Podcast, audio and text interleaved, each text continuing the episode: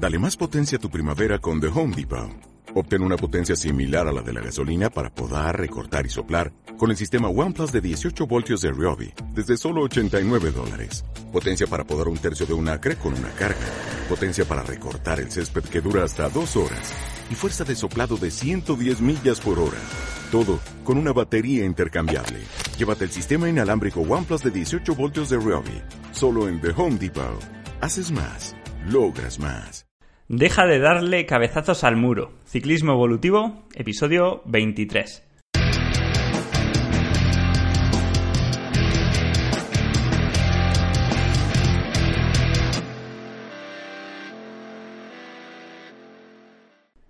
Bienvenidos una semana más al podcast de Ciclismo Evolutivo. Ya sabéis, el podcast donde unimos la ciencia con la experiencia para ofrecerte información útil de verdad para que mejores tu rendimiento y tu salud disfrutando del proceso.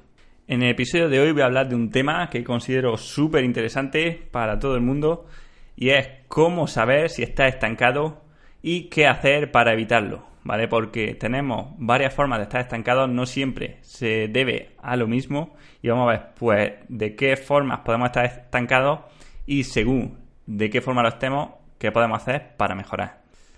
Bien, pues ya entrando en materia, para saber si estamos estancados, lo primordial que tenemos que hacer es medir nuestro rendimiento, ya sea mediante resultados, ya sea mediante tiempo o si tenemos potenciómetro, mediante los datos que éste nos vaya dando, vamos viendo que en nuestro rendimiento no se produce una mejora o eh, normalmente se verá incluso que el rendimiento va cuesta abajo, porque generalmente el rendimiento cuando no mejora empeora es relativamente fácil saberlo. Por ejemplo, si siempre hacemos unas series, pues cada día de la semana, más o menos parecidas, y vamos viendo que semana a semana no podemos con más vatios o no podemos con más tiempo, sino que nos mantenemos o incluso cada vez parece que nos cuestan más, está claro que estamos estancados, ¿vale? Eh, también, bueno, podría ser, por supuesto, con los resultados de las carreras o alguien que no tenga potenciómetro lo puede hacer probándose de forma regular en un puerto, siempre y cuando controle las condiciones. O sea, siempre que controlemos que el viento pues no sea eh, alto ese día, ¿vale? Que no influya demasiado en el test o que siempre lo hagamos en la misma posición, que no lo hagamos con rebufos, etcétera. También se podría hablar de un estancamiento entre temporadas, ¿vale? O sea, pensad que de un año al siguiente y al siguiente y al siguiente, nuestro máximo pico de forma de una temporada a la siguiente sigue sin mejorar, ¿vale? Es otra clase de estancamiento de que hablaré en el episodio de hoy. Pero bueno, para empezar vamos a hacerlo con lo más simple que es el estancamiento durante una misma temporada, ¿vale? Ahora que estamos ya a finales de temporada, muchos ya habéis acabado la temporada de carrera, otros estáis terminándola y es muy probable que en los últimos meses hayáis sentido que estáis en un periodo de estancamiento y me atrevería a decir que seguramente este periodo de estancamiento le siga un periodo de pérdida de rendimiento. Pues principalmente podemos estar estancados durante una temporada por dos motivos por poco entrenamiento, o sea, por falta de entrenamiento o por exceso de entrenamiento y por tanto exceso de fatiga, ¿vale? El primer caso, por supuesto, es el más fácil de saber. ¿Estás entrenando poco? Bueno, prueba a entrenar más, ¿vale? Entre comillas, ¿vale? Porque esto suena muy fácil, ¿no? Nadie necesita un podcast, escuchar un podcast para que le digan que tiene que entrenar más. El problema es que no siempre es tan fácil. Unas veces uno no sabe si de verdad tiene que entrenar más o si tiene que recuperar, ¿vale? Porque está en un terreno dudoso, ¿vale? Hay dos indicadores que nos van a ayudar bastante a saber si lo que tenemos es un exceso de carga o por el contrario un defecto de ella, o sea que nos falta entrenamiento. ¿Vale? Por un lado, tenemos las sensaciones del deportista, o sea, son vitales para saber si un deportista necesita más entrenamiento o menos.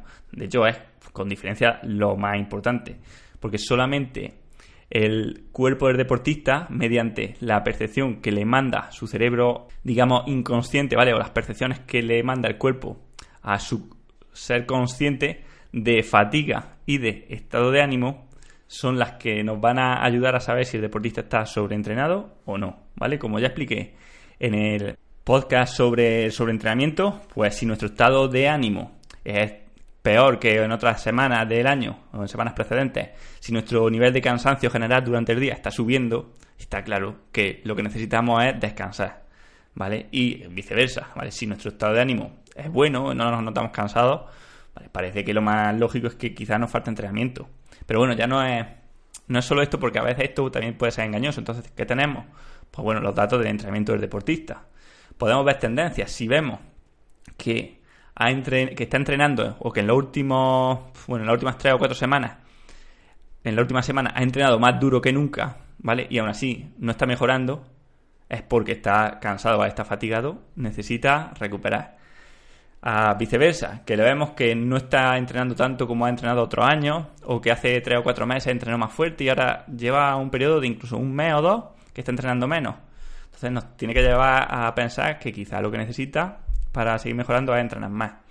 Como digo, esto no siempre es tan fácil, ¿vale? Mm, a veces puede haber la duda. Al menos en la teoría. Porque la verdad es que en la práctica casi todo el mundo sabe o ha probado a, entrenar más.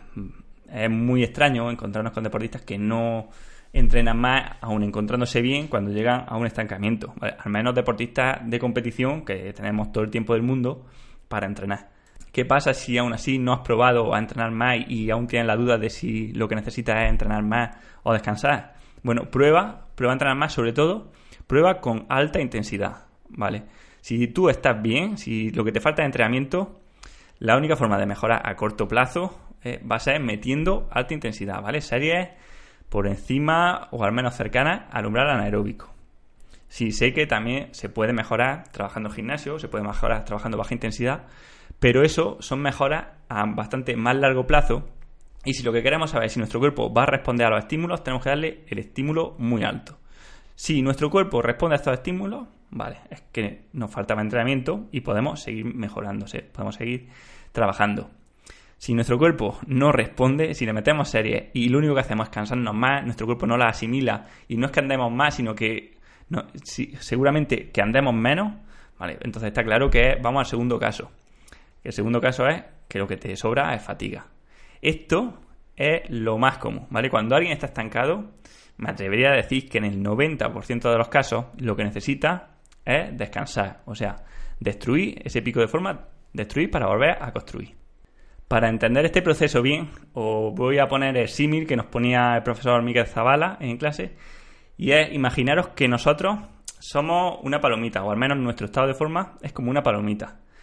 Nosotros a esta palomita la, ponemos en la sartén y le podemos ir dando golpes de fuego, que serían estímulos de entrenamiento, pues golpes de, de sartén, eh, pero pequeños, hasta que va cogiendo su punto, va cogiendo su punto, ¿vale? También imaginaros si no que es un filete de carne, ¿vale? Que estamos haciendo eh, en la plancha y le vamos dando poco a poco hasta que la vamos haciendo a su punto, ¿vale? Pero siempre, siempre podemos parar y no se pasaría, ¿vale? Siempre que demos estímulos pequeños, siempre se va acercando al punto óptimo sin pasarse.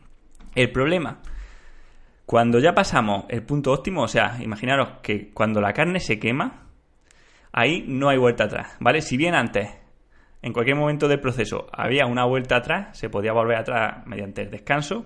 Una vez nos quemamos, no hay vuelta atrás. Entonces, la única forma de seguir es tirar la carne o tirar la palomita y hacer otra. Bueno, como él decía también, nosotros no somos con las palomitas que se venden en los supermercados en packs de, de 20, sino que tenemos unas balas limitadas durante una temporada. Tirar la palomita y volver a hacerla, o tirar la carne y volver a hacerla, supone hacer un periodo de descanso más prolongado cuanto más nos hayamos pasado, o sea, cuanto más hayamos quemado eh, nuestra energía o cuanto más nos hayamos quemado nosotros mismos, más largo va a tener que ser este periodo de descanso y volver a empezar de cero. Esto estamos hablando, según la gravedad de la situación, entre 4 y 6 meses, ¿vale? Una vez que nos pasamos de verdad cuesta muchísimo porque ya pensás que no es solo el descanso que hace, falta, sino luego el tiempo para volver a coger ese punto óptimo. ¿Vale? O sea, una cosa es que durante una temporada se pueden hacer varios picos de forma, pero porque no acaba muerto tras un pico de forma, ¿vale? Porque no acaba, o sea, tan quemado. Pero cuando uno acaba muy, muy quemado, por ejemplo, como ha terminado Thibaut Pinot el Tour de Francia, no vale con descansar dos semanas y volver a ponerte a, trabajar otro pico de forma. Necesitas descansar quizás dos meses, no sé lo que va a necesitar descansar, pero bastante, bastante más, ¿vale? Por eso, eh, utilizando este símil de la palomita, tenemos que ser conscientes de cuándo nos hemos pasado y cuanto antes seamos conscientes, pues, digamos, tirarla, o sea, descansar, ¿vale? Eh, soltar toda esta fatiga y poder tener otra vez los recursos para generar otro pico de forma nuevo. El peligro aquí es querer seguir entrenando y entrenando porque al final es lo que nos inculcan, ¿vale? De que muchas veces la gente piensa que lo que necesita para seguir mejorando es seguir entrenando pese a que están bastante sobreentrenados, sobre todo gente que no tiene entrenador, que se autoentrena o bueno, también he escuchado entrenadores decir que no hay gente, que no hay estancamiento, sino que lo que hay son no respondedores y lo que necesita estos no respondedores es entrenar más. A ver, no. Cuando tú estás sobreentrenado, no necesitas entrenar más, ¿vale? Por mucho que creas que a lo mejor eres no respondedor, quizá lo que necesitas es, o sea, en primera instancia, recuperar, como he dicho, tirar la palomita y poner una nueva, ¿vale? Pero aparte de esto, es que el segundo el próximo pico de forma, sí hacerlo de forma distinta, dando unos estímulos distintos y mejores para que esta vez sí pueda seguir mejorando, ¿vale? Que hayamos llegado a un estancamiento en un pico de forma no implica que no seamos capaces de mejorarlo. Por supuesto que vamos a ser capaces de mejorarlo, pese a que en este primer pico de forma la fatiga te ha limitado en un momento, ¿vale? Ese no, no tiene por qué ser tu límite. O sea, puedes construir más alto que otras veces, pese a que haga un descanso y pare. Porque una cosa que tenemos que tener grabada a fuego, ¿vale? Porque esto yo considero que es vital y es una cosa que, la mayoría de la gente falla, es que las adaptaciones no tienen por qué ser lineales a la fatiga. O sea, hay formas de conseguir más adaptaciones y más mejoras disminuyendo la fatiga. Y por tanto, cuanto menos fatiga acumules, mayor o más alto va a poder llegar con tu entrenamiento. Por poner un ejemplo muy básico, si tú eres capaz de recuperar, tras un pico de forma, eres capaz de recuperar perdiendo menos fuerza, o sea, perdiendo menos resistencia, menos rendimiento, que otro que para ah, y se tumba la bartola y descansa igual que tú también, pero pierde mucha más forma, ¿qué pasa? Que luego al empezar a entrenar, el que ha perdido menos rendimiento tiene la energía, o sea, va a empezar a construir desde más arriba y entonces la energía que tiene guardada le va a permitir llegar un pelín más alto. Pero no es solo esto. Por ejemplo, como he dicho antes, tenemos muchas formas de aumentar las adaptaciones mm, igualando la fatiga o disminuyéndola, ¿vale? Por un lado tenemos formas externas de mejorar la adaptación a un entrenamiento, por ejemplo, mediante estímulos ambientales o estímulos nutricionales. Un entrenamiento siendo igual de exigente físicamente o mecánicamente, ¿vale? mismo vatio, misma duración, puede ponerte mucho más en forma implementando pequeñas estrategias, como por ejemplo que en entrenamientos de baja intensidad se salga pues en estado de o antes de desayunar o con un poco de depresión de glucógeno pues mediante alguna de las estrategias que nos contó Aitor el otro día o que tras un entrenamiento duro se posponga la, la resíntesis de glucógeno, o sea que dejemos un tiempo sin comer hasta un entrenamiento. Entonces, son cosas que pueden maximizar las adaptaciones, ¿no? Por ejemplo, típico, lo que siempre decimos, el entrenamiento en altitud, el entrenamiento en calor, etcétera. Pero más importante si cabe que eso, que al final han mejorado las adaptaciones, pero no disminuye la fatiga, mucho más importante es disminuir la fatiga de los entrenamientos. Y curiosamente tenemos formas de hacerlo. Lo que pasa que, que las pensamos no, no queremos hacerlas. O no sé por qué la gente sigue siendo reacia a esta idea de que se puede reducir la fatiga mediante, por ejemplo, disfrutar del entrenamiento. Los que estáis suscritos a mi lista de email ya leísteis en el primer libro que o primer artículo que mando nada más suscribirse, cómo la percepción de, que tenemos de un evento, o sea, cómo de amenazante lo vemos, si lo vemos eh, algo bueno, algo que vamos a disfrutar, o si lo vemos como una amenaza o como algo malo, influye físicamente en la respuesta que va a tener el organismo ante ese estrés. ¿Vale? Entonces, cuando un entrenamiento nos genera placer, nos genera diversión, vamos a generar nuestro cuerpo va a tener menos fatiga después de ese entrenamiento que si el entrenamiento pues nos aburre, nos hace estar todo el rato pendientes, como digo, de, de estar combatios, de no poder ir con gente. Vamos, si tu estado de ánimo además no es bueno, por supuesto vas a generar más fatiga. Pero luego hay otras muchas cosas.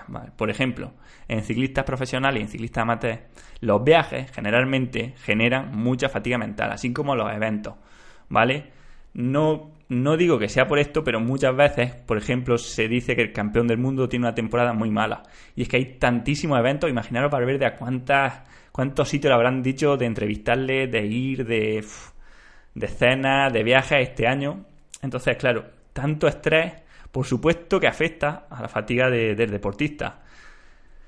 Luego tenemos muchas más cosas. Por ejemplo, sabemos, ya parece que está bastante claro, que pasar tiempo en la naturaleza o, al contrario, pasar tiempo en zonas contaminadas o en zonas de ciudad, pues bueno, eh, aumenta la fatiga o la disminuye, ¿vale? O sea, estar, por ejemplo, en la naturaleza y estar muy tranquilo disminuye la fatiga que vamos acumulando tras un entrenamiento.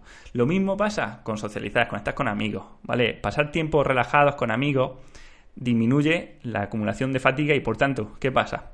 Cuando acumulamos menos fatiga, tenemos más recursos, más energía para poder seguir creciendo. ¿Vale? A veces pensamos en el entrenamiento como un techo al cual tenemos que acercarnos. O pensamos en el pico de forma como un techo. La realidad es que el techo no está en las adaptaciones que podemos conseguir, sino en la otra parte de la ecuación, la fatiga, el cansancio.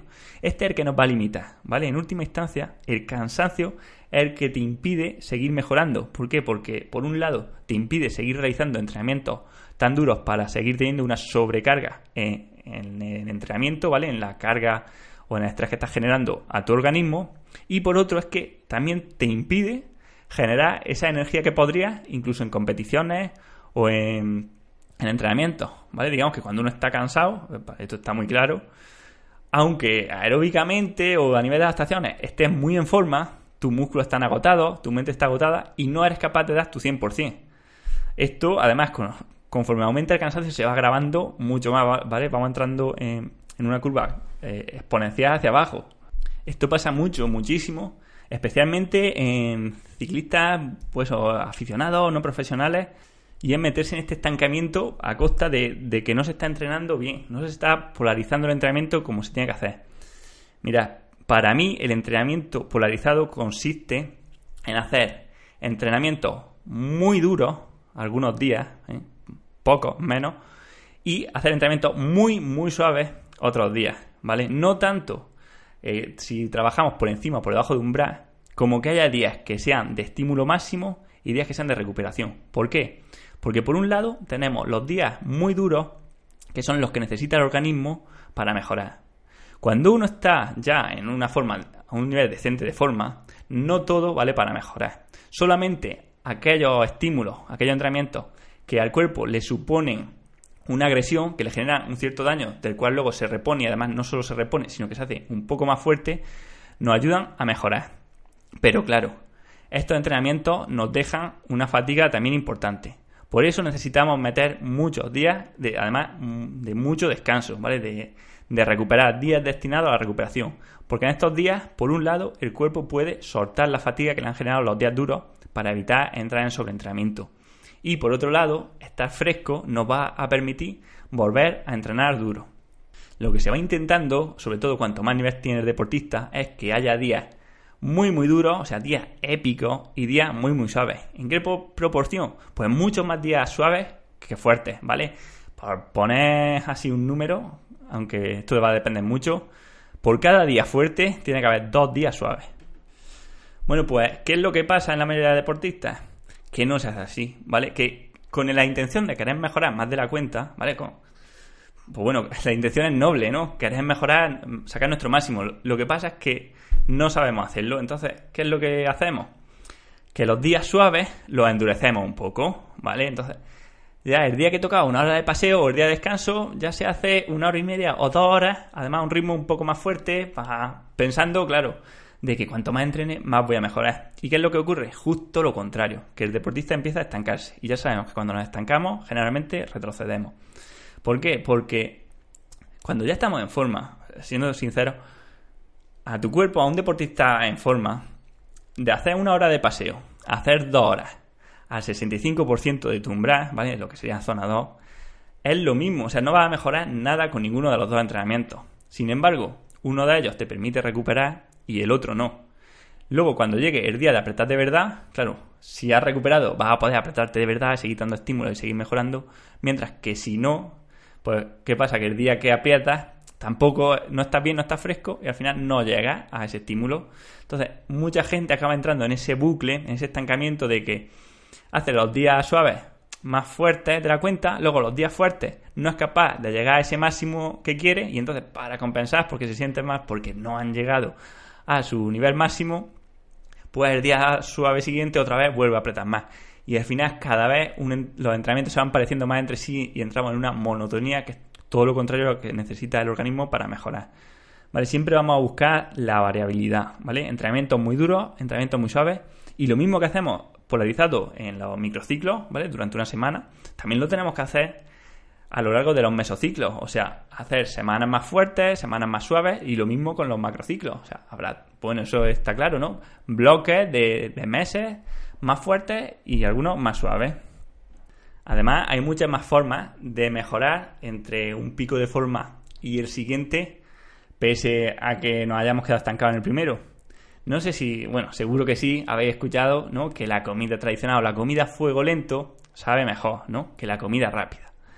Bueno, pues esto es lo que ocurre también con nuestros picos de forma. Cuando nosotros hacemos un pico de forma con tranquilidad, sin saltarnos pasos, sin saltarnos ingredientes, como una buena receta, siempre va a estar más sabroso, o sea, va a ser más alto el pico de forma y más duradero que cuando se hace con prisas. O sea, la carne, siempre que la guisemos lentamente, va a estar más buena que cuando la hacemos rápido, ahí a la freidora rápido y con un poco de, asco, con pelo, ¿vale? Entonces, ¿qué es lo que lo que quiero decir con esto? Pues que podemos llegar mucho más lejos si estructuramos bien la temporada con los diferentes trabajos, ¿vale? Lo que se denomina la periodización del entrenamiento. O sea, si en vez de ir con prisa para el siguiente pico de forma podemos meter trabajo de fuerza y además hacerlo bien, ¿vale? Que el trabajo de fuerza, aunque tendré que hablar de él en otros podcasts, al menos vamos a necesitar tres meses, ¿vale? Entre dos y tres meses para empezar a notar beneficios. Dos o tres meses donde vamos a dedicarle al menos dos sesiones a la semana. Entonces, si lo vamos cocinando ya a fuego lento y hacemos una pretemporada bien, con su entrenamiento de fuerza además adecuado, luego hacemos mucho trabajo de baja intensidad que como ya digo es clave para conseguir un pico de forma lo más alto posible y para mantenerlo mucho tiempo, pero que son entrenamientos cuyas mejoras no son instantáneas y además tampoco son tan grandes o de tan magnitud como las del entrenamiento de alta intensidad.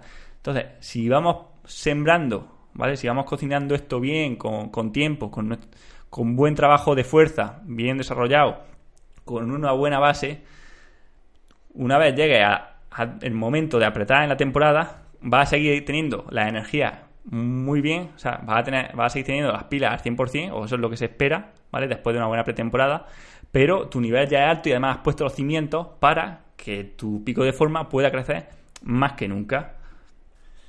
Y yo sé que mucha gente no quiere escuchar esto. Sé que hay gente que quiere escuchar un podcast donde le diga, mira, si estás sobreentrenado necesitas entrenar series de, este, de esta duración, a esta intensidad, porque a lo mejor es un no respondedor y, y va a mejorar mucho más y a lo mejor lo que necesitas es sufrir más y no te rindas, ¿no? no pain, no gain. Pero oye, no es así. Por los que escucháis este podcast ya sabéis que intento decir las cosas como son y no como mucha gente puede querer escuchar a la hora de, de querer motivarse para entrenar o a la hora de buscar un entrenador. Bueno, siempre es mucho más fácil vender lo que el deportista quiere escuchar, eh, frases de motivación y sobre todo que, digas pues que vamos a entrenar mucho más, que al final sé que hay, hay ciclistas, porque lo sé por experiencia, que, lo que buscan es eso, es entrenar más y que nadie les diga que lo que necesita es recuperar. Luego, a ver, no, no digo que todo el mundo es así, ni mucho menos. También cada vez la gente es más consciente de la importancia que tiene eh, la recuperación, eh, entrenar lo que el cuerpo necesita, estar sano, estar disfrutar del entrenamiento. Bueno, cada vez además yo creo que, que los que escuchéis este podcast, pues poco a poco, granito a granito, cada vez sois más conscientes de que no se trata tanto de entrenar mucho como de entrenar bien y justo lo que necesitas.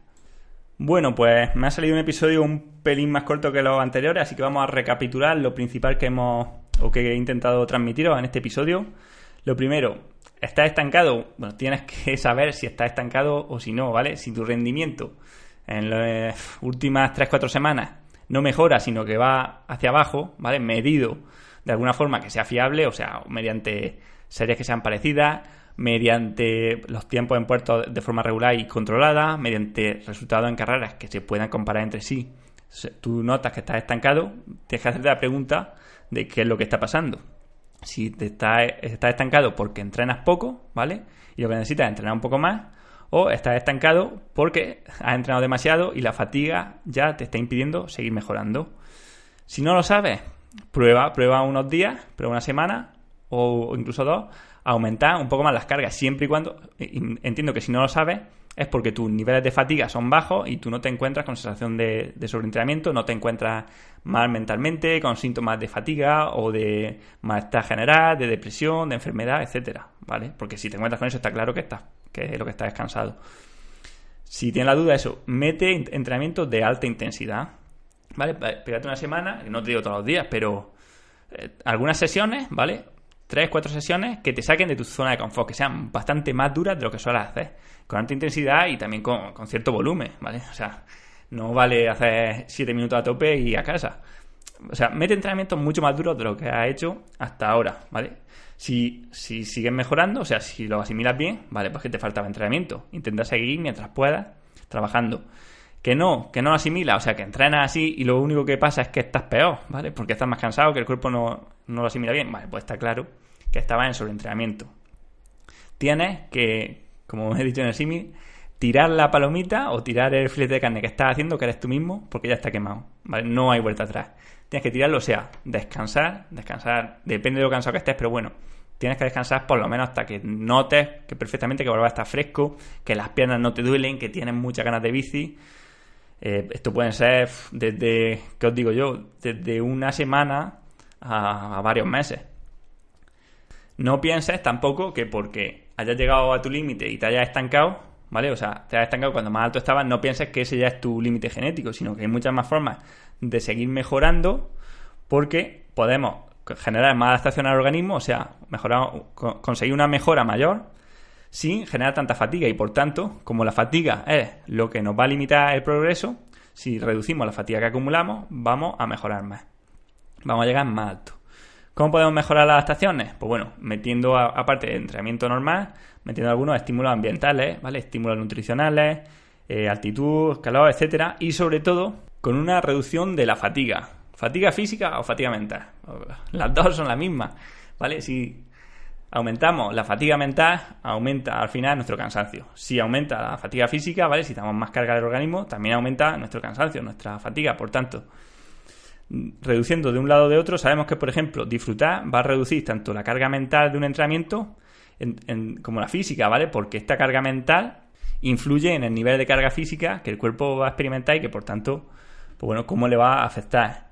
Eh, por ejemplo, reducción de estrés, eh, pasar, intentar pasar tiempo en tranquilo, ¿vale? En entornos naturales, pasar tiempo con amigos, reducir viajes y, en definitiva, todo aquel evento que nos genere una situación de amenaza o de estrés crónico.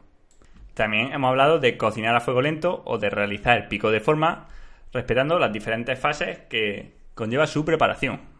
Me refiero, por supuesto, pues, a respetar un periodo de trabajo de fuerza, un periodo de pretemporada donde pongamos las bases para no lesionarnos, luego una potente base aeróbica con mucho trabajo de baja intensidad, baja y media intensidad, y que cuando llegue el momento de apretar de verdad, estemos aún frescos, pero con una base mucho más sólida y desde un nivel mucho más alto del que tendríamos para empezar a apretar.